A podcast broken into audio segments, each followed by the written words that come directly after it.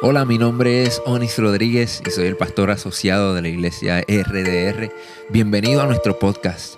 Si aún no lo has hecho, toma este tiempo para suscribirte, conéctate con nosotros, hazte parte de nuestra familia.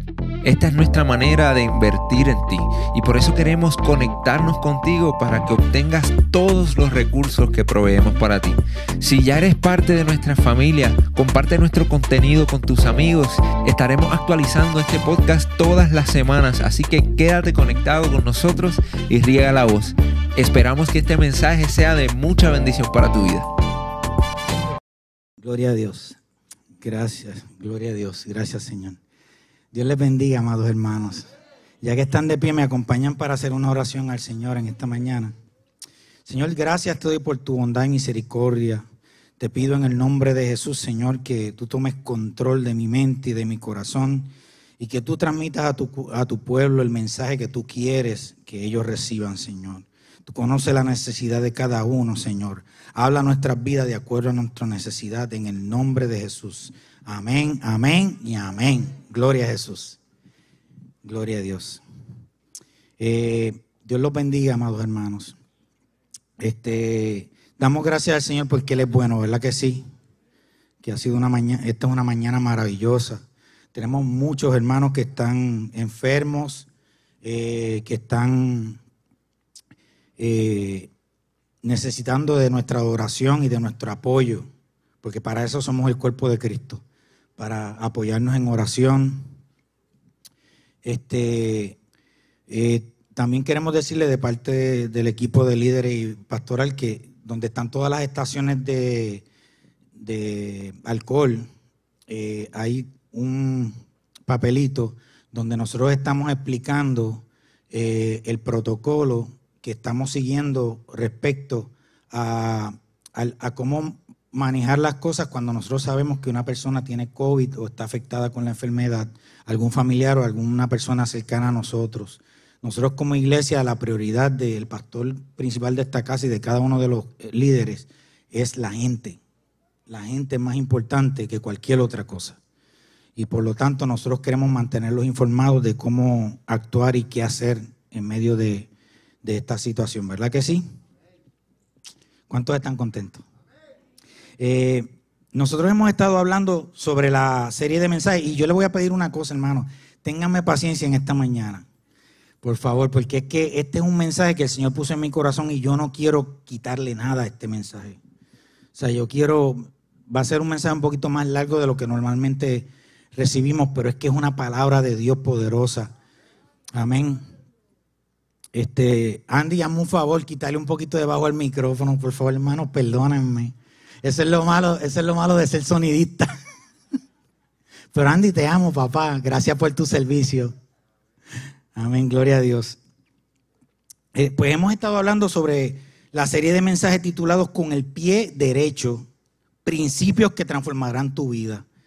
Y a lo que nosotros nos referimos con esto es que generalmente nosotros siempre cuando empieza una temporada en nuestras vidas, eh, nos mudamos o cuando, eh, eh, digamos, empieza el año, a principio de año, nosotros siempre como que decimos, no, este año voy a hacer esto y este año voy a hacer lo otro y nosotros hacemos planes y, entonces comenzamos a, establecer como que ese, punto, ese, ese día primero de esta temporada como que el punto de partida para nosotros establecer metas, este, para nosotros establecer una nueva temporada, para nosotros terminar proyectos incompletos.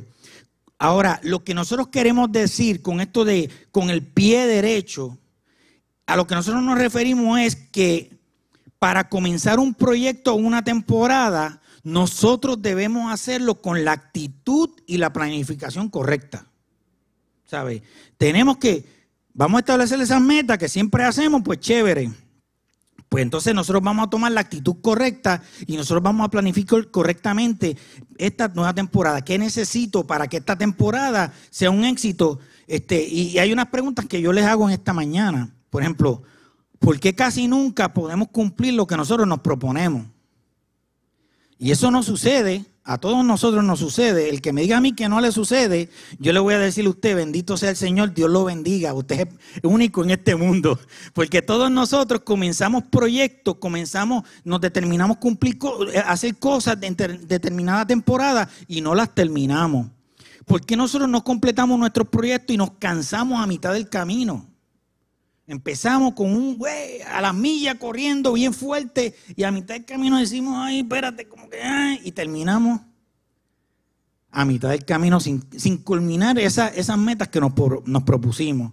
Y es la razón por la que eso nos sucede a, a nosotros, y estoy hablando de nosotros los cristianos, es porque nosotros ignoramos o no hemos comprendido que hay unos principios, unas leyes espirituales que Dios estableció que rigen nuestras vidas y que para nosotros poder vivir una vida exitosa, nosotros tenemos que obedecer esas leyes, tenemos que obedecer esos principios, tenemos que aplicar esos principios a nuestra vida y tenemos que dirigirnos por esos principios. ¿Ok? Este, y, quiero traer un ejemplo rapidito y es que nosotros todos conocemos lo que son las leyes físicas de la naturaleza. ¿Ok? ¿A qué me refiero con esto? Son unas leyes que, que a través del tiempo esas leyes Dios las estableció desde el principio de, que, de la creación. ¿Ok? Y esas leyes naturales rigen la naturaleza.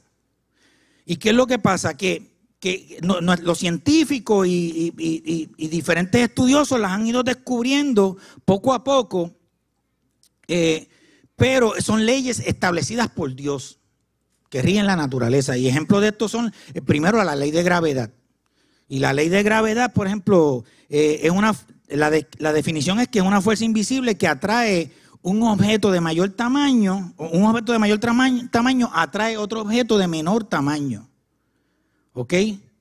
Por eso es que, y, a, ese fenómeno, ¿cómo se mide esa, esa atracción? Se mide con lo que nosotros conocemos como el peso. Por esa razón es que como nosotros somos un objeto de menor tamaño en noviembre, cuando nosotros comemos en diciembre, somos un objeto de mayor tamaño y por lo tanto nuestro peso aumenta. Y esa, es la ley de gravedad. También está la ley de la inercia. La ley de la, la inercia dice que todo cuerpo se mantiene en estado de reposo o se mantiene en movimiento continuo a menos que una fuerza externa lo afecte.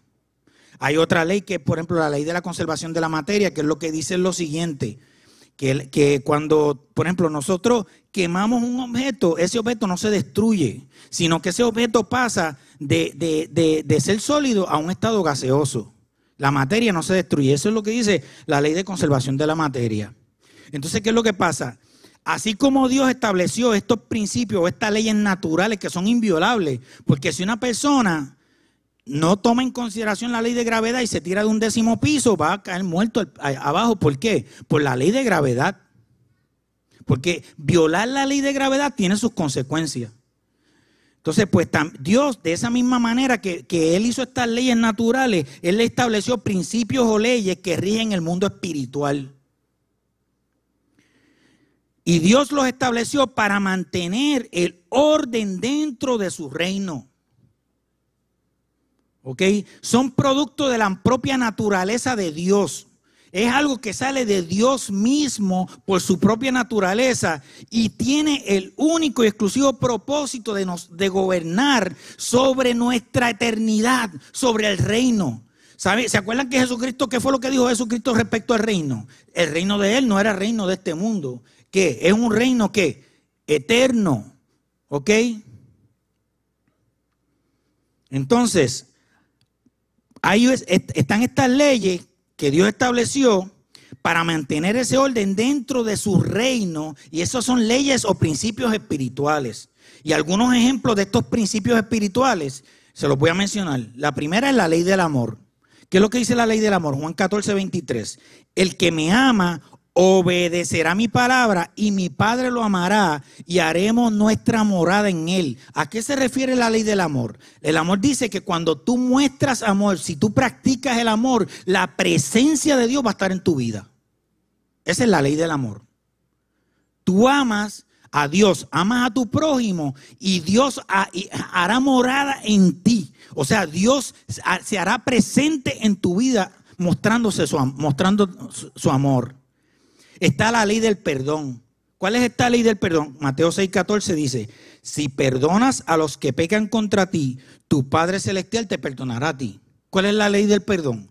La ley del perdón dice que en la medida que tú estés dispuesto a perdonar a aquellas personas que te han ofendido, el perdón de Dios se manifestará en tu vida también. Son leyes espirituales. La próxima es la ley de la justicia. ¿Qué dice la ley de la justicia? Colosenses 3:25 dice, porque el que procede con injusticia sufrirá las consecuencias del mal que ha cometido. La persona que es injusta o comete una injusticia, tarde o temprano, Dios se encarga de manifestar injusticia en él. Pero en la medida que nosotros seamos justos, la justicia de Dios se va a manifestar en nuestras vidas. Una ley que nosotros conocemos bastante porque la mencionamos mucho, la ley de siembra y la cosecha. Todo lo que el hombre sembrare cosechará. Pero esto no se refiere solamente a la economía, porque hay mucha gente que la quiere usar solamente para la economía. Esto tiene que ver con todo nuestras vidas. Si nosotros mostramos amabilidad con esa persona que nos está sirviendo en el restaurante, esa amabilidad va a regresar hacia nosotros como bendición. Y, esa, y, y, lo, que nosotros sembremos no puede depender del, que está recibiendo la semilla. O sea, yo no puedo ser yo no puedo ser rudo con mi vecino porque mi vecino sea rudo conmigo. Porque la ley, la ley y el principio espiritual me dice a mí que yo tengo que ser amable aún con aquel que no es amable conmigo.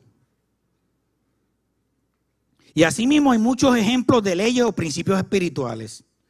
Ahora, nosotros debemos tener claro que tal y como sucede con las leyes físicas, tal y como sucede con las leyes físicas, el que nosotros violemos las leyes espirituales traen consecuencias nefastas para nuestra vida espiritual.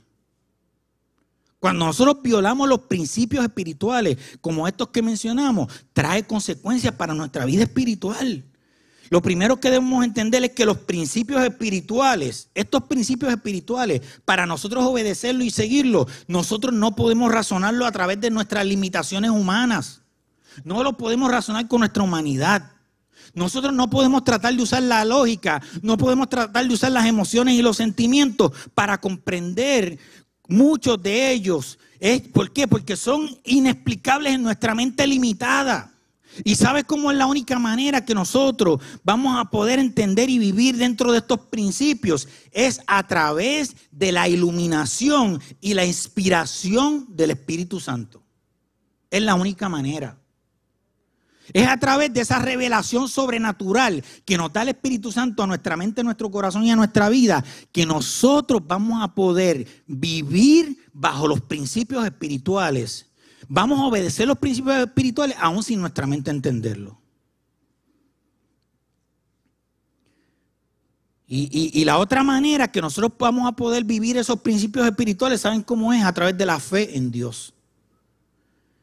Esa fe que nosotros, nos lleva a nosotros a creer más allá de la lógica humana y que nos ayuda a practicar estos principios para nosotros así lograr y vivir una vida exitosa y plena en Dios. En otras palabras, miren esto, esto, es bien, bien importante. La consecuencia de practicar los principios espirituales establecidos por Dios es que vamos a tener una vida exitosa en todos sus aspectos. En todo. Ahora, ¿cómo yo, cómo yo sé eso? ¿Dónde está en la Biblia? Mateo 6:33 dicen, buscad el reino de Dios y su justicia y todo, no dice algunas cosas, dice, todo las demás cosas serán añadidas. O sea, cuando, si yo quiero vivir una vida exitosa en todos los aspectos, no solamente en los aspectos material, sino en todos los aspectos, yo tengo que obedecer estos principios espirituales. Tengo que vivir bajo ellos.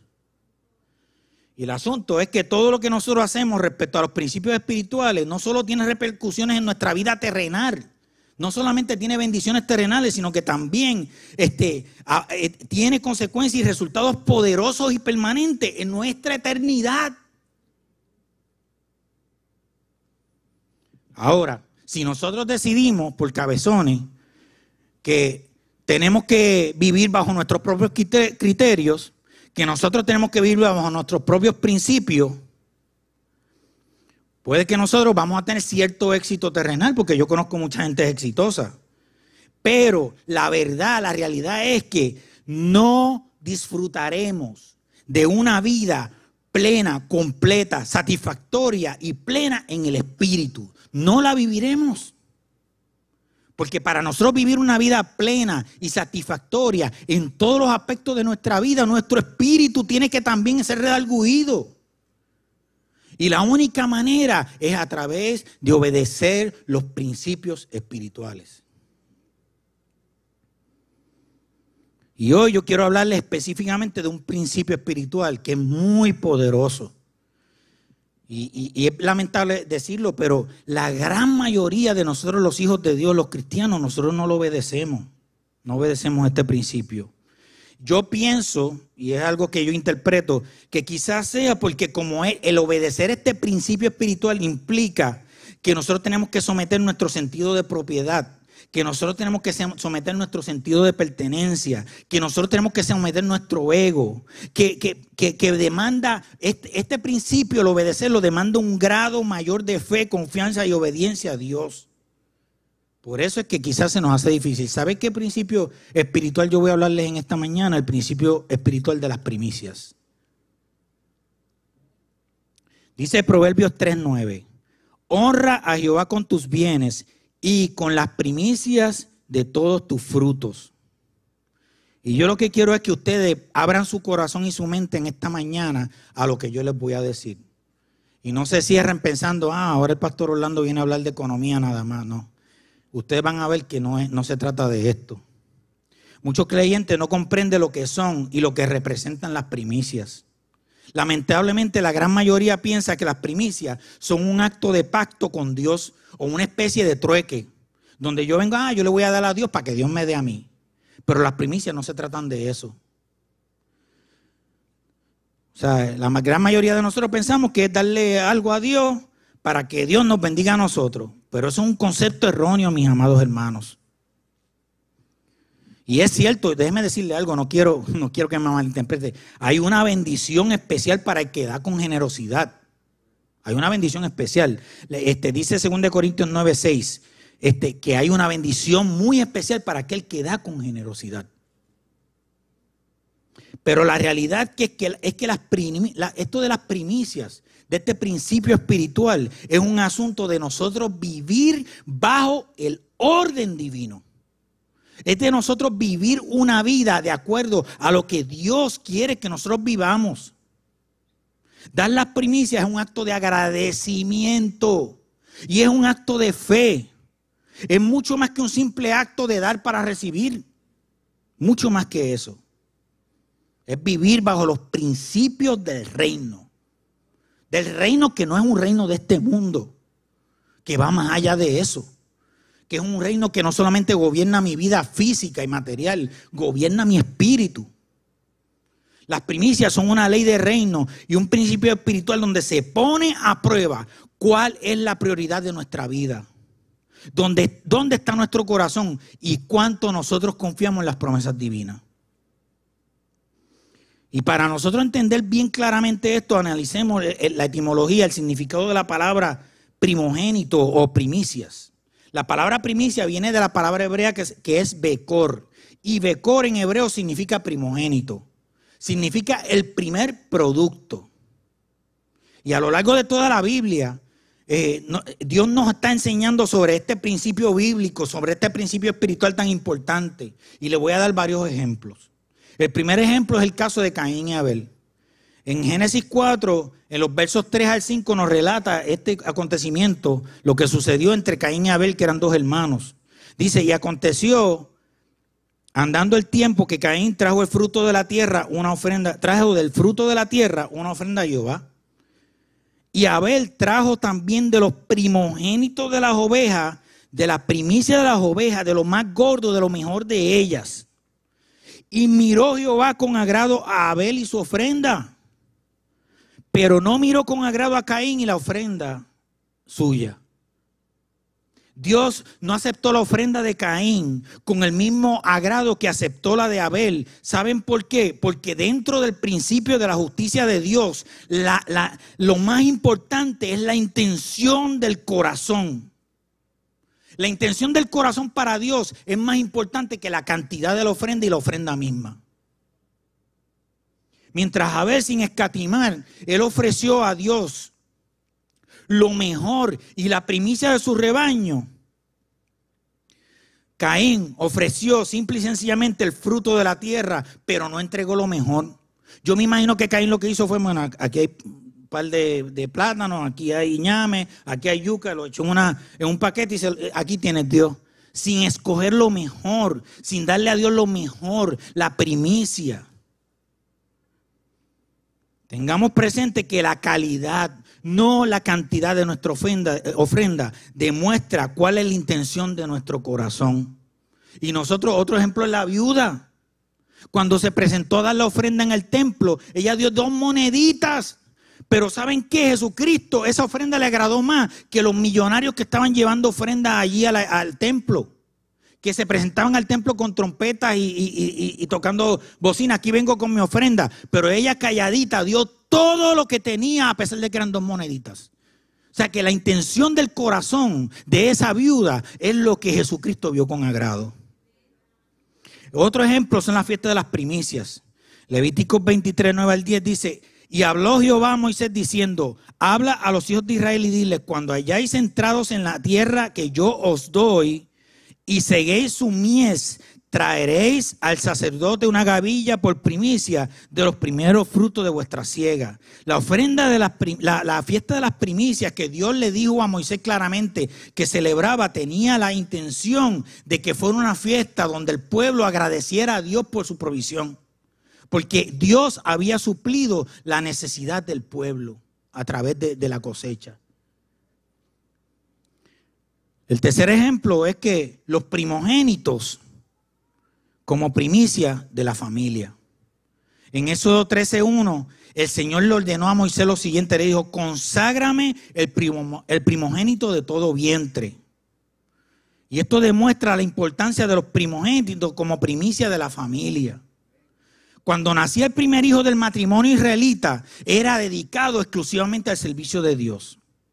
Era la ofrenda de primicia que los patriarcas ofrecían a Dios. ¿Por qué razón? Porque le están diciendo, ¿saben que en los tiempos antiguos este, los hijos eran el significado de la riqueza? Era la gente que iba a ayudar al padre en las cosechas, a criar el ganado. Y mientras más hijos tú tenías, más próspero tú eras porque tenía más mano de obra. ¿Y qué es lo que, qué es lo que Dios está diciéndole aquí a Moisés? ¿Sabe qué? Establece una base sólida dame el primogénito y yo te voy a bendecir con hijos. Eso es lo que Dios está diciendo. De hecho, Dios mismo llamó al pueblo de Israel como su primogénito entre las naciones. Por eso era importante que el patriarca entregara al servicio de Dios su primogénito como primicia, porque esto establecía una bendición especial sobre el resto de los hijos y de la familia. El patriarcado se establecía, e, era fundamental, era, era establecer un fundamento sólido de lo que iba a ser el futuro de esa familia. Era decirle a Dios, yo te estoy entregando mi hijo, te estoy entregando mi primer hijo, porque esto es una declaración de fe de que los demás van a ser de bendición para mí. Cuando Faraón no quiso obedecer a Dios liberando al pueblo de Israel, fueron sus primogénitos los que sufrieron muerte con implicaciones que afectaron su herencia, incluyendo la continuación del reino del Faraón. Porque los primogénitos eran los que heredaban el patriarcado. El patriarcado. Y, por, por Faraón no obedecer a Dios, no liberar al pueblo de Israel, le costó que, el fundamento, que la base, que sus primogénitos murieran. Todos los primogénitos de, de los egipcios murieron. Sin embargo, fue a través de la sangre en el dintel y cuando puedan busquen en la Biblia este relato porque es poderoso. La sangre en el dintel de las puertas de los israelitas que Dios salvó a los primogénitos de la muerte y por ende su herencia patriarcal. Dios salvó los primogénitos. La sangre del cordero bendijo a la familia a través de la salvación de la primicia de los hijos. Y el último ejemplo que les voy a dar es Jesús, primicia del Padre. Dios mismo practica el orden de la primicia. Dios mismo practica el principio espiritual de la primicia. Dios mismo lo hace. El mayor ejemplo viene del mismo Dios cuando dice en Juan 3:16, porque de tal manera amó Dios al mundo que ha dado su Hijo un ingénito para que todo aquel que en él crea no se pierda, mas tenga la vida eterna. Dios ofrendó, Él dio a su Hijo primogénito, a su primicia, por amor a ti y por amor a mí. Ese es el mayor ejemplo, Dios mismo. El corazón y la prioridad de Dios se puso de manifiesto al dar por amor a la humanidad a su primogénito, a su primicia. Dios mostró su prioridad a través de esa ofrenda de primicia que fue su propio hijo. Apocalipsis 3:14 dice, aquí el amén, el testigo fiel, el verdadero, el principio, el primogénito, la primicia de la creación de Dios. Y eso está hablando de Jesús. Él es la primicia. Él, Jesús, es el mismo fundamento, la base de lo creado. Y Colosenses 1.16 lo explica maravillosamente bien. Porque en Él, en Jesús, fueron creadas todas las cosas. En la primicia fueron creadas todas las cosas. En el fundamento que fue Jesús fueron creadas todas las cosas. Las que hay en los cielos y las que hay en la tierra, visibles e invisibles, sean tronos, sean dominios, sean principados, sean potestades, todo fue creado por medio de Él y para Él. Él fue el fundamento de todo lo creado. Él fue la primicia de todo lo creado. Dios muestra la importancia de este principio espiritual que Él estableció cuando Él ofreció a Jesucristo como primicia y como fundamento de lo creado. Y ya que hemos demostrado, ya que les he demostrado la importancia de este principio espiritual que es la, y cómo la Biblia menciona este principio espiritual de la primicia, ahora yo quiero que definamos correctamente qué son primicias. ¿Qué son las primicias entonces? Yo quiero que que donde ustedes puedan, mm, copien esto o, o apréndanse esto. La primicia es la ofrenda de adoración más alta que nosotros podemos ofrecer a Dios. ¿Saben por qué? Porque estamos estableciendo la base para nosotros vivir bajo el orden de Dios. Eh, estamos estableciendo la base para nosotros vivir bajo los principios y las leyes del reino. Proverbios 3 del 5 al 10 dice, fíjate de Jehová de todo tu corazón y no te apoyes en tu propia prudencia. Reconócelo en todos tus caminos y él enderezará tus veredas. No seas sabio en tu propia opinión. Teme a Jehová y apártate del mal, porque será medicina a tu cuerpo y refrigerio a tus huesos. Y el verso 9 dice, honra a Jehová con tus bienes y con las primicias de todos tus frutos. Y miren esta promesa. Y serán llenos tus graneros con abundancia y tus lagares rebosarán de mosto. Nosotros para vivir bajo el orden de Dios es imperante la presencia de cuatro elementos o cuatro dinámicas en nuestra vida. Y esas cuatro dinámicas están mencionadas en esta lectura. Y, y, todas esas dinámicas, todos esos elementos están relacionados a su vez con la ley de la primicia. Y lo vamos a ver.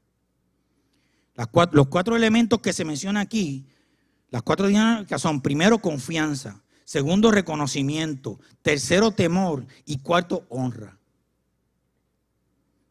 La primera, confianza total en Dios. Dice el verso 5, fíate de Jehová de todo tu corazón y no te apoyes en tu propia prudencia. Fíate. Le estaba diciendo a los hermanos esta mañana que eh, este, esto de fiar lo estamos usando mal. Es una definición incorrecta de la palabra. Cuando nosotros hablamos de fíate en Dios, fíate en Jehová con todo tu corazón, está diciendo confía con todo tu corazón en las promesas que Dios te ha hecho. Confía en Dios. A ojos cerrados, confía en Dios. Es creer, aunque la lógica o el razonamiento, razonamiento humano te diga lo contrario. A lo mejor la lógica te dice, no, pero ¿cómo, cómo vas a hacer eso? ¿Cómo vas a dar ese paso de fe? ¿Cómo vas a tomar esa decisión que te va a afectar tanto? Lo que pasa es que las leyes espirituales, como ya yo mencioné, no podemos razonarlas. Tenemos que visualizarlas a través del lente del espíritu. Es, es, confiar que lo sobrenatural se manifiesta, aunque las circunstancias naturales, aunque las cosas que nos están rodeando te estén diciendo lo contrario.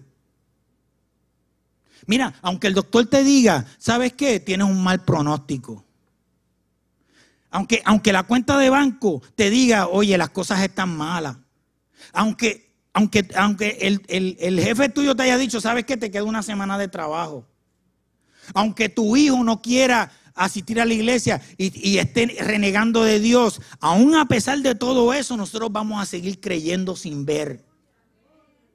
Hay que seguir creyendo sin ver, sin ver. Eso es fe. La verdadera fe no es cuando yo tengo mi, cuenta de banco llena, repleta, y yo doy una ofrenda y está repleta, pero ¿cuál, cuál es? ¿sabes cuál es la verdadera fe? Cuando nosotros damos todo lo que tenemos.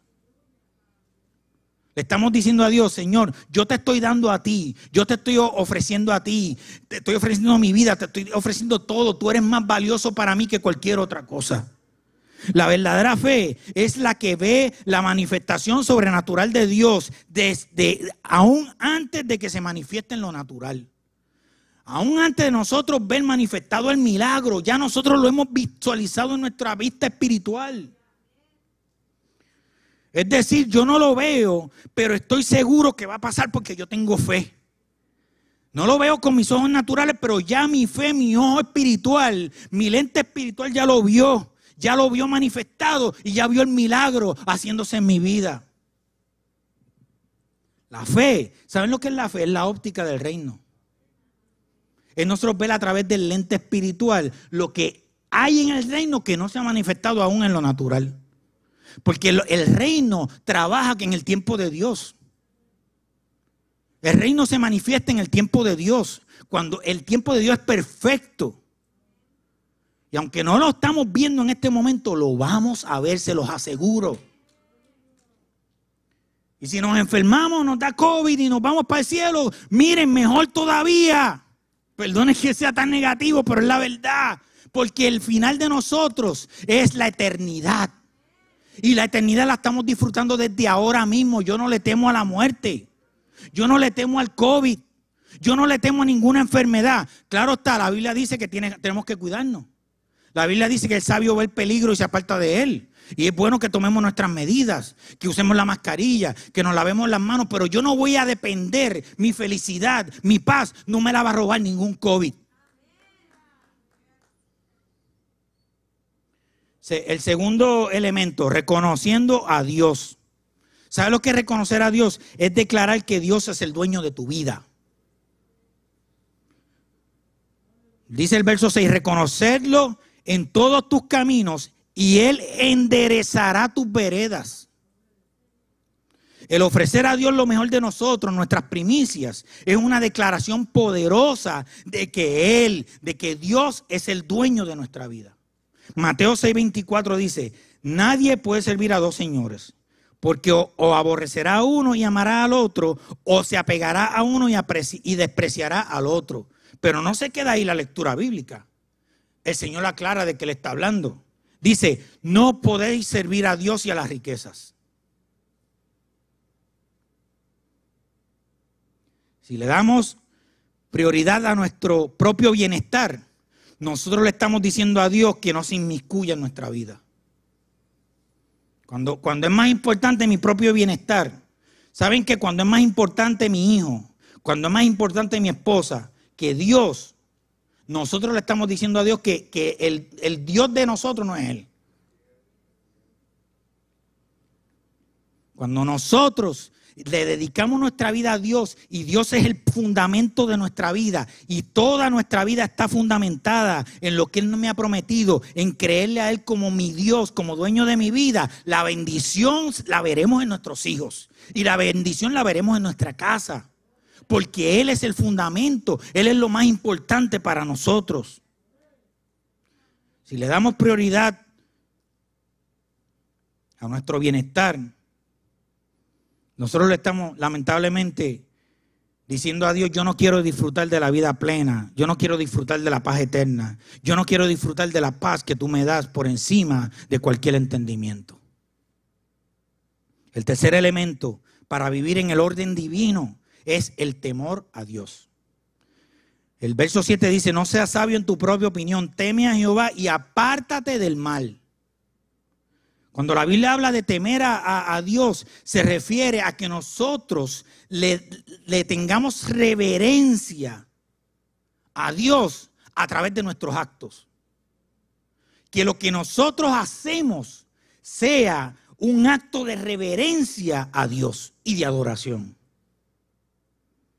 Temor es que respetemos los atributos de Dios, como omnipresente, como omnipotente, como omnisciente, que estamos respetando todos los atributos de Dios. Y como ya he mencionado tantas veces, el que nosotros entreguemos las primicias es un acto de reverencia, es un acto de adoración y es un acto de obediencia al que es dueño de nuestras vidas.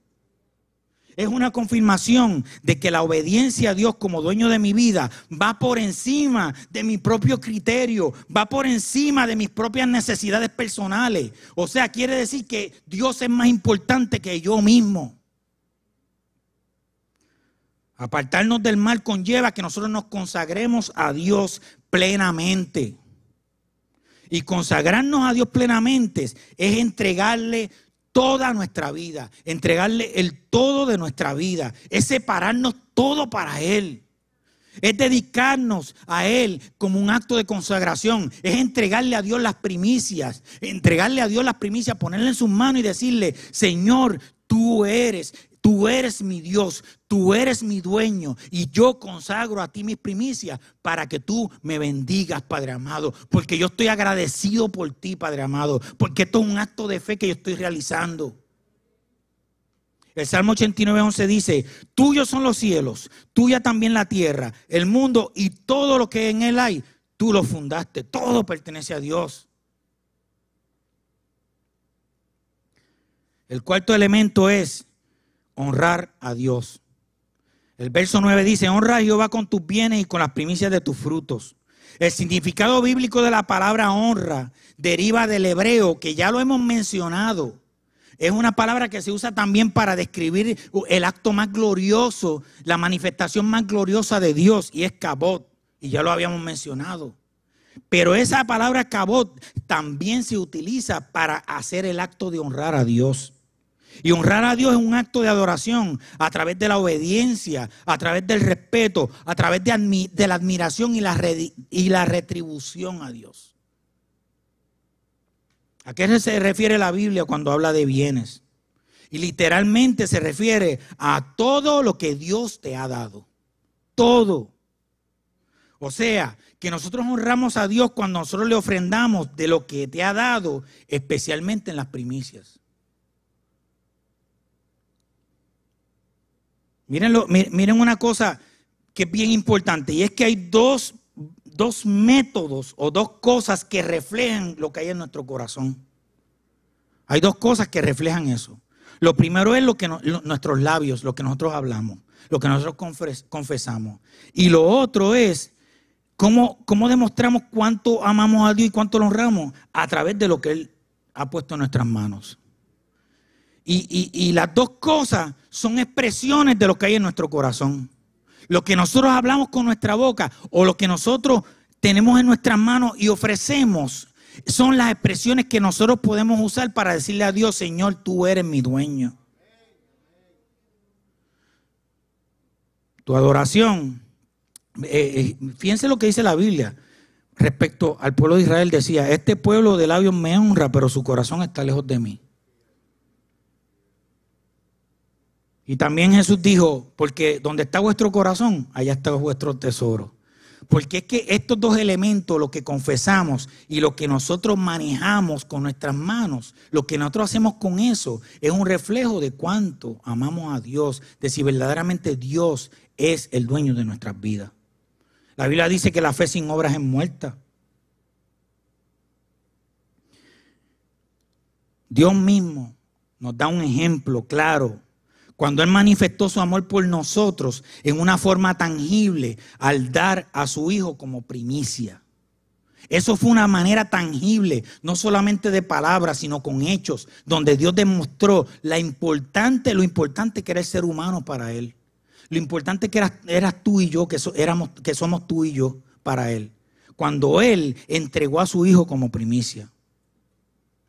Y yo pregunto, ¿cuál es la muestra tangible de que Dios es nuestra prioridad? Como nosotros alegamos que Él es. ¿Cuál es esa muestra tangible? Que Dios me ha dado, que tengo en mis manos, que yo puedo ofrendar a Dios como primicia que revele el fruto de un corazón agradecido. ¿Saben qué, hermano? Hay tres cosas que tú le puedes dar a Dios. Tiempo, talento y tesoro. Pensar que, la primicia solo se trata de dinero es no comprender, no entender la magnitud de lo que significa la primicia y de, y de lo que esto implica relacionado al reino de los cielos.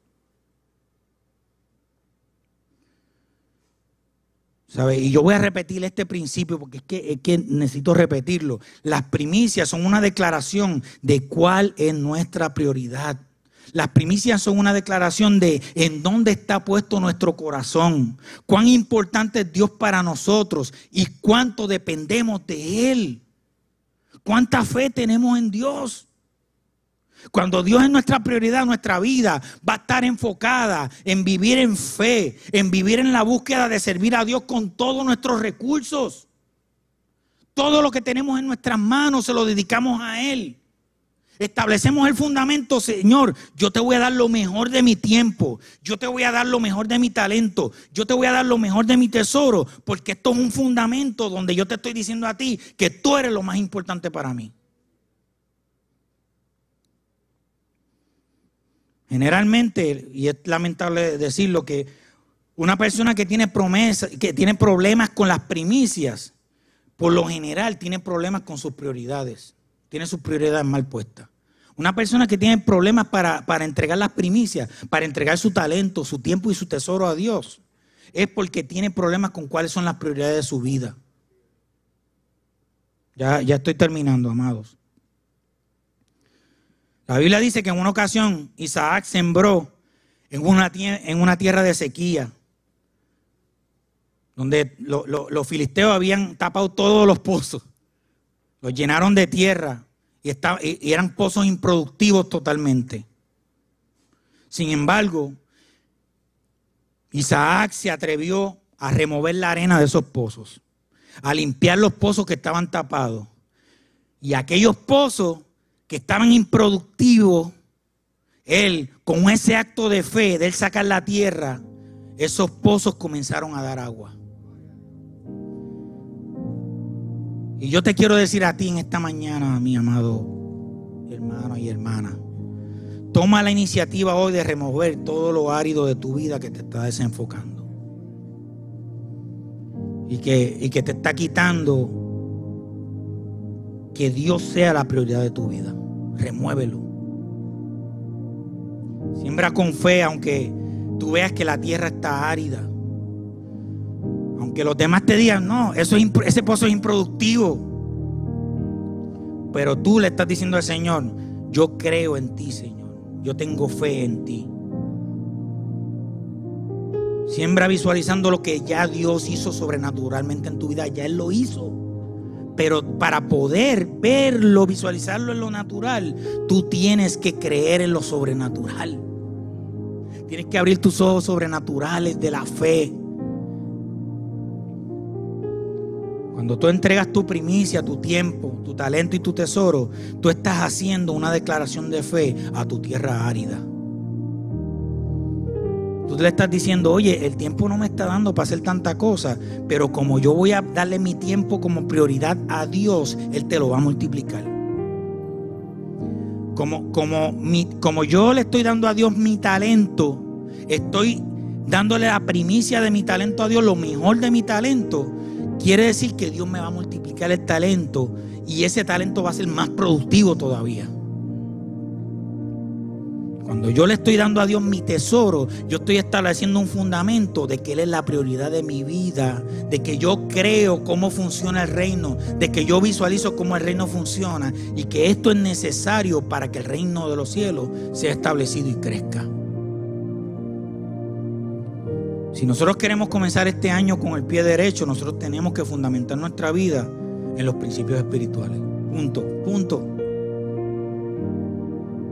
Porque estos principios espirituales son los que van a determinar si nosotros vamos a vivir una vida victoriosa o vamos a vivir una vida mediocre. ¿Queremos vivir en plenitud o vamos a seguir fracasando en nuestros intentos? Vamos a vivir con las responsabilidades que conlleva ser parte del reino de los cielos o solamente queremos disfrutar de los beneficios de ser parte del reino de los cielos? ¿Vamos a ser un agente activo en, el reino de los cielos o vamos a, a seguir mirando desde lejos?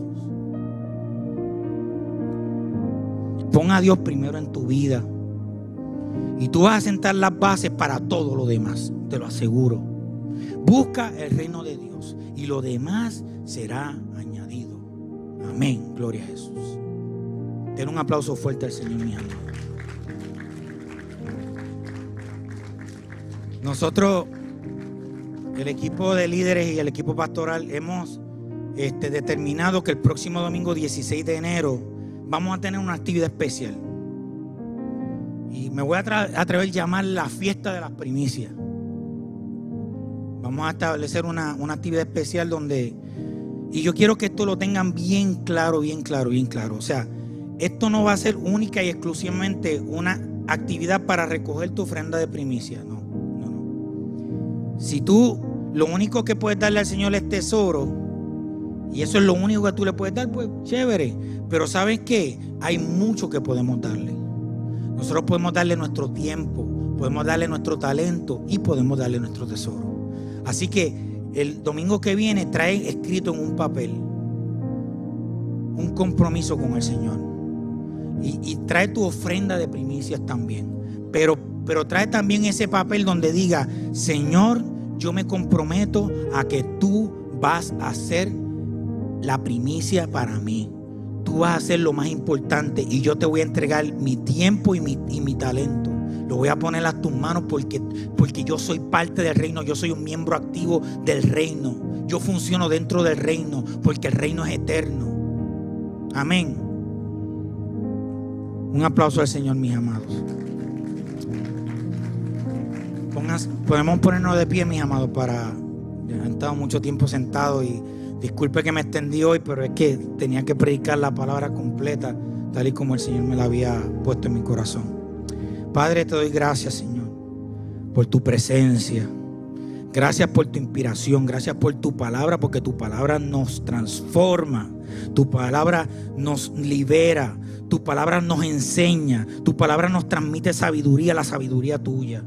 Te pedimos en el nombre de Jesús, Señor, que tú me muestres qué es lo que tengo que darte como primicia, qué es lo que tengo que entregar en tus manos como primicia. Yo quiero establecer el fundamento en mi vida para que mi vida sea un acto de agradecimiento, que mi vida, mi vida sea constantemente un acto de, de, pasos de fe, Padre amado. Gracias Señor por tu bondad y tu misericordia. Gracias por tu salvación. Gracias por todo. Y mi agradecimiento lo voy a demostrar a través de las primicias. En el nombre de Jesús. Amén, amén y amén. Dios los bendiga, amados hermanos. Gracias por conectarte con nosotros. Si este mensaje ha sido de bendición para tu vida, te voy a pedir tres cosas. Primero, Hazte parte de nuestra familia. Suscríbete a nuestro podcast y conéctate todas las semanas con nuestro contenido. Número 2. Comparte nuestro contenido con tus amigos. Y número 3. Considera la posibilidad de asociarte con nosotros. Si Dios ha impactado tu vida a través de este ministerio, ayúdanos con tus donaciones a continuar bendiciendo a mucha gente. Lo puedes hacer yendo a iglesiardr.com diagonal donaciones.